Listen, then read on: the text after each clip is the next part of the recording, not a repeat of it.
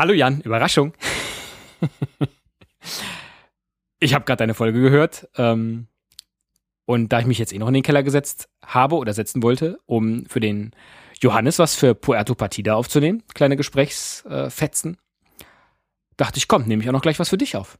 Weil es so schön frisch ist und mal gucken, wie das ist, wenn ich äh, gerade frisch was von dir gehört habe und es noch nicht großartig reflektiert habe. Was ich dir darauf antworten möchte. Es ist entsprechend der 22. Oktober, also ist kurz nach Mitternacht. Mitternacht, richtig. kurz nach Mitternacht. Und äh, ich habe natürlich gestern, äh, also gerade eben, zurück in die Zukunft 2 auf RTL 2 geguckt. Wie bescheuert. Ich besitze die Trilogie auf DVD. Ich könnte das jederzeit gucken und dann gucke ich aber am Zurück in die Zukunftstag äh, diesen Film, aber ich hatte auch, weil, weil das ging natürlich heute steil äh, äh, im Social Web mit Zurück in die Zukunft und ich liebe das ja auch sehr. Ähm, habe den ganzen Tag die, die Musik davon gesummt und mir so Sachen angeguckt. Äh, Im Internet, so, so Trivia. Ist wahrscheinlich auch alles auf meiner DVD-Box drauf. In den Specials. Das muss ich dringend mal gucken. Also beispielsweise habe ich heute gelernt, äh, dass es das, die Redewendung to nuke the fridge gibt. Weil ursprünglich nämlich Steven Spielberg gerne, ich weiß gar nicht, was Steven Spielberg, naja, jedenfalls hätte die Zeitmaschine ein Kühlschrank sein sollen, der dann auch irgendwohin katapultiert wird, wo es äh, eine Nuklearkatastrophe gibt und Marty überlebt die dann in dem Kühlschrank. Und da sie dann aber Angst hatten, jetzt großartige Begründung, da sie Angst hatten, dass Kinder in den Kühlschrank in ihre Kühlschränke zu Hause hätten klettern können, um zu gucken, ob sie Zeitreisen machen können. Ja, so hat man in den 80ern noch äh, gedacht, ja, dass bloß sowas nicht passiert. Haben sie dann irgendwann den Kühlschrank gegen den äh, DeLorean ausgetauscht. Und wiederum in, ich glaube, Indiana Jones 4 ist es dann, passiert ja aber genau das dann Indiana Jones, dass er nämlich eine Zeitreise oder so macht mit einem Kühlschrank oder in einem Kühlschrank und im Hintergrund ist dann so ein Atompilz zu sehen. Und dieses, man überlebt einen Nuklear, eine Nuklearkatastrophe in einem Kühlschrank ist so bescheuert. In diesem Moment ist der Film so über alles hinausgeschossen, was es äh, an Abstrusitäten gibt. Äh, deswegen wurde dafür der Begriff äh, Nuking the Fridge etabliert. Ne? Also dieser Film ist jetzt echt Nuking the Fridge. Und was mir dabei eigentlich am allerbesten gefällt, ist, dass offensichtlich Steven Spielberg oder wer auch immer diese Idee hatte, äh, ja wahrscheinlich so einen kleinen Karteikasten hat, wo diese Ideen, die es dann in einen Film nicht geschafft haben, es einfach in einen anderen schaffen. Das finde ich so großartig, so dieses, ja, auch ich habe ja manchmal so Ideen, äh, oder wir, wir beide, wo man so denkt, oh nee, das kannst du jetzt in der Show nicht machen und äh, manchmal, ja, so ein paar von denen habe ich gesammelt. Weil man weiß ja nicht, ob man die doch nochmal braucht im Leben. Hm.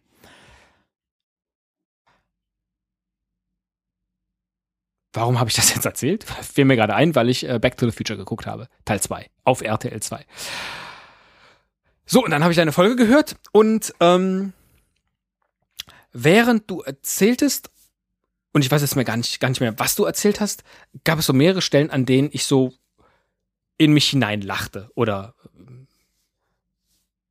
auch tatsächlich vor mich hin grinste und mich einfach nur gefreut habe, von dir was Schönes zu hören oder was Kluges zu hören oder was, was Lustiges zu hören. Und dachte, was kann denn ein Podcast mehr als, mehr erreichen als eine solche Emotion auf der anderen Seite? Da, da ist doch alles geschafft. Ich habe mich tierisch gefreut, von dir was zu hören, was mich dann erfreut hat. Und es ist, jetzt, ist jetzt ein bisschen peinlich, dass ich nicht mehr weiß, was es ist, aber ich finde es gar nicht schlimm sondern es war einfach in dieser Situation, dass ich das hörte und dachte, ja, genau, super. Und hab dann so vor mich hingelacht. Und wenn das dieser Podcast schafft, bin ich, bin ich äh, vollends glücklich. Weil das sind dann die Momente, ob da andere auch drüber lachen. Ich blende dieses Publikum aus. Wer will denn in der Bay Arena auftreten? so. Äh, ich erzähle bestenfalls erzähle ich dir hier was. Und wenn mir das gelingt und du den Eindruck hast, Mensch, der erzählt mir was und das ist interessant auch für andere, dann sollen sie ruhig mithören und sollen auch dazu Kommentare schicken. Finde ich ganz toll. Ähm, und ich denke auch weiterhin, das habe ich ja schon erzählt, auch nicht darüber nach, ähm, ob mir das hier irgendwann mal peinlich ist. Also was ich akut nicht erzählen möchte, erzähle ich hier natürlich nicht. Und ansonsten, vielleicht ist das auch der Grund, warum der vierte Hörer gesagt hat, dass deine Nachricht immer sehr viel persönlicher klang als meine oder dass ich mehr versucht habe, hier in Anführungszeichen Show zu machen. Ich glaube, dieses Show machen ist für mich, der Gedanke kam mir eben beim Hören, ist für mich vielleicht der Schutzwall, äh, hinter dem ich mich verstecken kann, wenn in zehn Jahren mal jemand sagt, was hast du da äh, äh für einen Scheiß erzählt? Dann sage ich, ja, war doch nur Show. Das war für ein Publikum gedacht. Das muss ich unterhalten. Da muss ich auch mal über die Stränge schlagen. Das könnte sein. Und das ist vielleicht auch der Grund, warum es mir tendenziell so viel schwerer fällt, hier persönlich zu sein. Oder dir sehr private Dinge zu erzählen oder äh, das gar nicht erst versuche. Weiß ich nicht. War, war jetzt eben so ein Blitzgedanke. Ähm, von daher finde ich, äh, oder geht von dieser, von diesem Punkt aus gar keine Bedrohung aus. Ich glaube aber, wenn irgendwann wir mal, ich mal, klingt jetzt gleich so groß, einen Stalker hätte oder ein Troll oder irgendjemand, der nicht mehr abzuschütteln ist, der glaubt, dass ich diese Dinge ihm hier erzähle. Hey, du könntest mein Stalker sein. hm. Ich glaube, ich würde das ganze, das ganze Podcast-Gedönse und ins Internet schreiben und so weiter vom einen auf den anderen Tag abbrechen. Also zumindest den Teil, wo ich was hinzufüge an Inhalten. Das wäre, das würde ich, damit würde ich aufhören. Ich habe eine Bekannte, die hat einen Stalker und zwar so richtig. Das ist richtig krass. Und ich bewundere, dass die weiterhin noch in dieses Netz schreibt. Ich habe dir, glaube ich, schon mal davon erzählt. Würde ich nicht mehr tun. Da, also das, das wäre die, die rote Linie, die es zu überschreiten geht. Und ansonsten, wir haben uns auch neulich noch darüber unterhalten, hier der, war das der Cameron da in, in, in England? Wo du noch gesagt hast, ja mein Gott, wenn der als Student mal da äh, sein Löres in eine Schweinenase, war, war das so, gesteckt hat. er war halt jung. Und äh, grundsätzlich äh, denke ich das auch. Wenn ich dann aufgrund einer Äußerung hier jetzt in diesem Podcast in zehn Jahren äh, weiß ich nicht, einen Job nicht kriege, dann ist das nicht der Job für mich. Also, äh, dann, dann war es das halt. Also, finde ich jetzt nicht schlimm. Ja, das zu diesem, das zu diesem, äh, äh, um vielleicht auch dieses Thema zuzumachen. Ja, den Gesprächsstrang zu beenden. Ich glaube, mehr habe ich dazu gar nicht zu sagen. Ähm, so, jetzt ist hier der Punkt, wo ich denke, toll, jetzt eine Notiz äh, wäre hilfreich. Habe ich aber natürlich eben beim, beim Hören einer Nachricht nicht äh, gemacht, denn ich habe mir parallel natürlich Essen für morgen vorbereitet. Es gibt nichts Aufwendiges, äh, sondern Hühnerfrickensee und Rides. Und den Rides habe ich gekocht in der Rides Cocker und den Hühnerfrickensee, der muss nur aufgewärmt werden. Ist also äh, tatsächlich ganz naja, so mittelmäßig gutes Convenience-Food, nicht richtig gekocht, sondern nur aufgewärmtes Gedönse. Ähm, aber das Tolle am Hühnerfrikassee ist, dass ich das zum Beispiel unbegrenzt essen kann. Weil, das glaubt man zum Beispiel wieder nicht. Das hat sehr, sehr wenig Kohlenhydrate und sehr, sehr wenig Fett und ist deswegen eine der Sachen, die ich so viel essen kann, wie ich will, ohne dass äh, äh, das jetzt richtig schlimm ist für Gewicht nach oben. Keine Ahnung, warum ich jetzt da in Dialekt gefallen bin. So, äh, was soll ich erzählen? es ist Viertel nach zwölf. Schlecht. Ähm, ich habe mir gekocht, deswegen habe ich mir keine Notizen gemacht. Was habe ich mir aber gemerkt? Ähm, du wolltest mein Gefühl wissen, wenn ich morgens in den Zug steige, wenn ich das Haus verlasse, wenn ich aufwache ohne dass ich über den neuen Job rede. Herzlichen Glückwunsch, das ist ja wirklich eine ganz großartige Aufgabe, die Sie mir hier gestellt haben. Ähm, was habe ich denn da für ein Gefühl?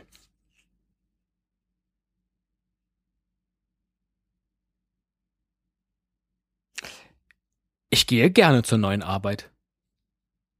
Ich freue mich darauf. Ich habe noch nicht abgelegt, das Vergleichen der alten Arbeit, also äh, des Büros, in dem du noch arbeitest, mit der neuen Arbeit. Dazu muss ich mich aktiv zwingen, weil man nach elfeinhalb Jahren, ich habe ja jetzt elfeinhalb Jahre das war mein erster Job nach der Uni. Habe ich ja, also jetzt mal neben den, neben den Studentenjobs, die ich während der Unizeit hatte. Das heißt, es hat sich jetzt elfeinhalb Jahre in meinem Kopf verfestigt, dass das, was äh, da passiert ist, Arbeiten ist. In Anführungszeichen. Und wenn man elfeinhalb Jahre etwas erlernt hat, dann glaubt man, so ist das. So gehört das. So muss das sein. Und automatisch vergleicht man dann natürlich jetzt im neuen Job alles, was da so ist mit dem, was vorher war. Und äh, wie der Mensch halt so ist, denkt er sich, ah, das ist jetzt aber nicht mehr so gut. Wie zum Beispiel Sachen mit dem Mittagessen. Ähm, das in der alten Arbeit all die Jahre über geliefert wurde. Und man sich darum keinen Gedanken machen musste und günstig war es obendrein und der soziale Aspekt des Zusammensitzens von vielen Kollegen äh, zur gleichen Zeit jeden Mittag war auch gegeben. Tolle Sache. Ist da jetzt nicht so. Da sitzt man auch mit Kollegen zusammen. Aber die essen alle unterschiedlich. Zum Beispiel. Und viele holen sich was von draußen, einige bringen sich was mit. Äh, in aller Regel ist es eine Mischform, mal so, mal so. Aber man hat nicht dieses 12 Uhr Essen geliefert, alle dabei. Findet man erstmal doof. Aber ist ja gar nicht. Also ich habe es ja nur einfach anders gelernt. Und wann immer ich über Dinge im neuen Büro mit anderen spreche, äh, sagen die, ja, das ist doch noch super, was du so erzählst. Bei mir ist das ja, und dann kommen noch ganz, ganz schlimmere, viel, viel schlimmere Geschichten. Da ist, äh, man sitzt nicht gemeinsam mit der gleichen Gruppe immer beim Mittagessen, ist gar nicht, also das ist lächerlich. Natürlich, so. Und das äh, äh, muss jetzt gerade sich in meinem Kopf verfestigen. Und du merkst, ich rede die ganze Zeit nur über Dinge, die so mit den weichen Aspekten zu tun haben. Äh, ich glaube aber, das ist ja auch mit das Entscheidende, oder?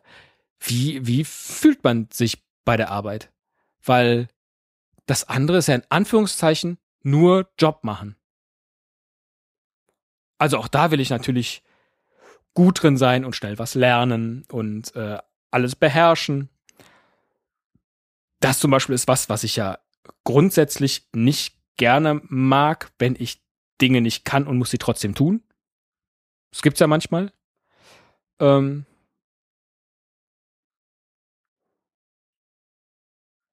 Jetzt überlege ich gerade, ob mir ein unverfängliches Beispiel einfällt oder wann ich dieses Gefühl hatte. Aber das passiert jetzt natürlich häufiger. Meine, meine Geschäftssprache ist jetzt Englisch. Das heißt, ich muss jetzt ständig englische Mails schreiben. Die liest man sich immer einmal mehr noch durch. Jetzt gerade am Anfang. Weil man so denkt, ah, oh, ist da jetzt wirklich alles so formuliert, wie ich das haben wollte? Ähm, weiß ich nicht, wenn ich ein Angebot aus der Software heraus, die wir da nutzen, erstellt habe, oh, ist das jetzt so, wie es sein muss und dann kontrolliert man es zusammen. Also all diese Dinge, wo man, wo ich halt noch keine Routine drin habe. Ich habe gerne Routine im Job. Ähm, weil wenn du Routine hast und das, was an, an Arbeitsaufkommen einfach reinkommt, zielsicher wegarbeiten kannst, dann kann sich darüber hinaus noch alles andere entwickeln an Kreativität, an Spaß, an Weiterentwicklung und so weiter. So, so denke ich das. Und auch da, in elfeinhalb Jahren im alten Job, auch wenn ich da natürlich äh, unterschiedliche Positionen hatten, hatte, äh, hat sich sowas wie Routine entwickelt. Die habe ich jetzt gerade nicht. Das ist doof. Das ist aber nichts, was mich morgens beim Aufstehen quält, was mich auf dem Weg zur Arbeit quält. Im Gegenteil. Ich versuche, aber das muss ich tatsächlich aktiv machen. Ich glaube, das habe ich auch schon erzählt. Äh, mich aktiv darüber zu freuen, dass gerade Veränderungen passieren. Dass ich äh, beweglich sein muss im Kopf. Das ist so ein bisschen wie, weiß ich nicht, vor, wann ging ja das los mit diesem ganzen Twitter, Facebook-Gedöns und so, wo ich auch so dachte, oh, das braucht kein Mensch und so. Und dachte dann so, nee, du möchtest jetzt aber nicht wie deine Eltern mit Anfang 30 schon so, so mit äh, neuen Kulturtechniken abgeschlossen haben, weil du denkst, die brauchst du nicht. Und dann habe ich mich aktiv dafür entschieden, mir Sachen anzugucken. Das ist auch der Grund, warum mich dieses Social Media Ding, glaube ich, von Anfang an äh, äh, so interessiert hat, weil ich das aktiv für mich beschlossen habe. Wenn es da was Neues gibt, dann gucke ich mir das an. Zum Beispiel haben wir jetzt in der Arbeit Slack installiert. Wollte ich sowieso mal machen, hat es bislang noch keinen äh, äh, Anwendungsfall für gegeben. Ich war schon kurz davor, das äh, mit dir zu tun. Aber da war ich mir jetzt nicht sicher, ob du das gut findest. Und deswegen teste ich das jetzt erstmal in der Arbeit. Finde ich super. Gedanklich beweglich bleiben. Spitzensache.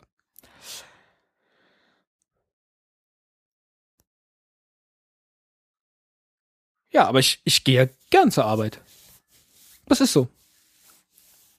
Und du merkst, ich rede jetzt gerade wenig über die Menschen, die da sind. Ich habe ein äh, tolles Team erwischt, ich habe tolle Kollegen erwischt, aber natürlich, die anderen kenne ich oder kannte ich elfeinhalb Jahre. Äh, hier die Leute kenne ich jetzt mal drei Wochen.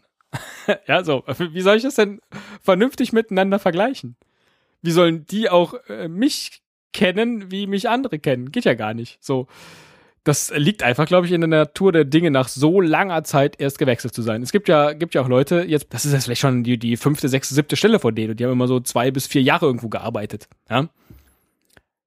Da hast du ein ganz anderes Selbstverständnis nach jedem Jobwechsel. Der muss ja auch gar nicht aktiv gewesen sein, sondern, also dass du aktiv wechseln wolltest, sondern durch eine Insolvenz bist du dann einfach äh, äh, gegangen worden, zum Beispiel. Äh, Habe ich aber nicht. Und deswegen äh, muss ich mich zwingen, alles das, was anders ist, äh, und zwar in Anführungszeichen schlechter anders ist, gleich als negativ zu bewerten, sondern da muss ich einfach sehen, das war bislang außergewöhnlich. Und vielleicht dann auch außergewöhnlich gut, aber nicht der Durchschnitt, weil egal mit wem ich rede, höre ich immer noch, wie viel schlimmer es alle anderen haben. Lustigerweise. Und es gibt ja auch durchaus Sachen am neuen Job, die besser sind. Also auch da möchte ich jetzt gar nicht wieder über das Berufliche reden, aber dieses äh, morgens mit der Bahn pendeln finde ich total super. Nicht mehr so viel im Auto sitzen. Großartig. Äh, und das ist jetzt auch wieder nur so eine, so eine weiche Geschichte. Und vor allen Dingen darf man ja nicht vergessen, ich habe ja den alten Job aktiv gekündigt, weil mir da total viele Sachen hinten raus nicht mehr gefallen haben. Wie kann es denn dann sein, dass ich jetzt bei dem neuen Job schon wieder anfange, Dinge zu suchen, die schlecht sind? also ich weiß, dass der Mensch vermutlich oder unser Gehirn vermutlich so funktioniert. Aber dann muss ich eben aktiv was dagegen tun. Und dann hat man immer so den Eindruck, ah, oh, ich muss die ganze Zeit dagegen ankämpfen, dass Dinge schlecht sind. Nee, ist es gar nicht. Man vergleicht halt und man vergleicht mit dem, was, äh, was man erlernt hat und kommt so zu diesem merkwürdigen Ergebnis. Aber unterm Strich ist der neue Job super. Büro super, Kollegen super, weiche Faktoren anders, aber inzwischen habe ich mich da auch schon oder fange ich an, mich dran zu gewöhnen. Aber ehrlich gesagt, wenn ich morgens aus dem Bett aufstehe, weil der Wecker geklingelt hat, denke ich, oh nee. Noch zwei Stunden liegen bleiben wäre gut. Aber das liegt an einer anderen Geschichte, nämlich dem zu wenig schlafen.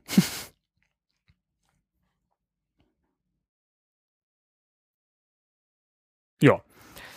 Das dazu. Ähm.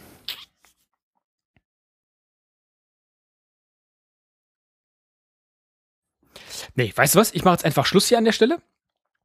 Ähm. Ich muss auch, fällt mir dabei gerade ein, noch oben nach dem Hühnerfrikassee gucken.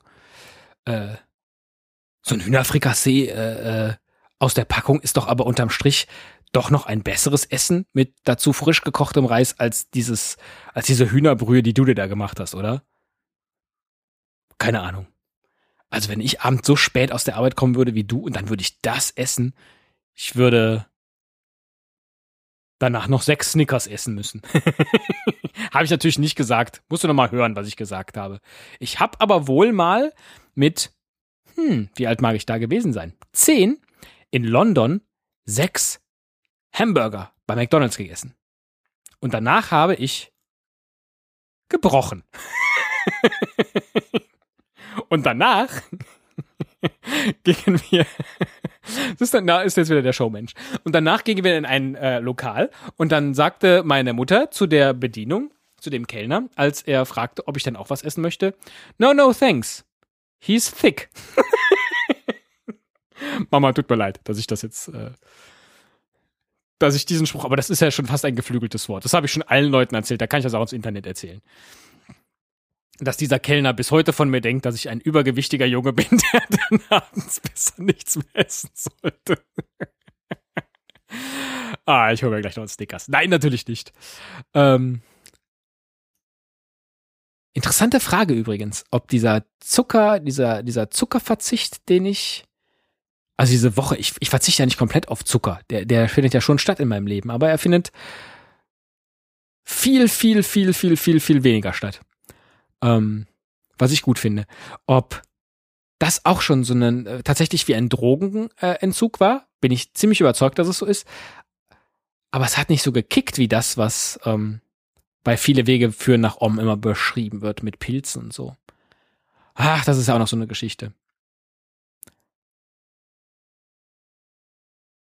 Finde ich immer total, also ich äh, bin fernab davon, äh, mich so einem Psiluasca-Wochenende äh, äh, ach, das führt ja viel zu weit. ich wollte ja schon Schluss machen. Mach's gut. Bis zum nächsten Mal. Und ähm, wenn du in einer Woche nicht geantwortet hast, dann könnte es sein, dass ich dann nochmal was antworte. Gute Nacht.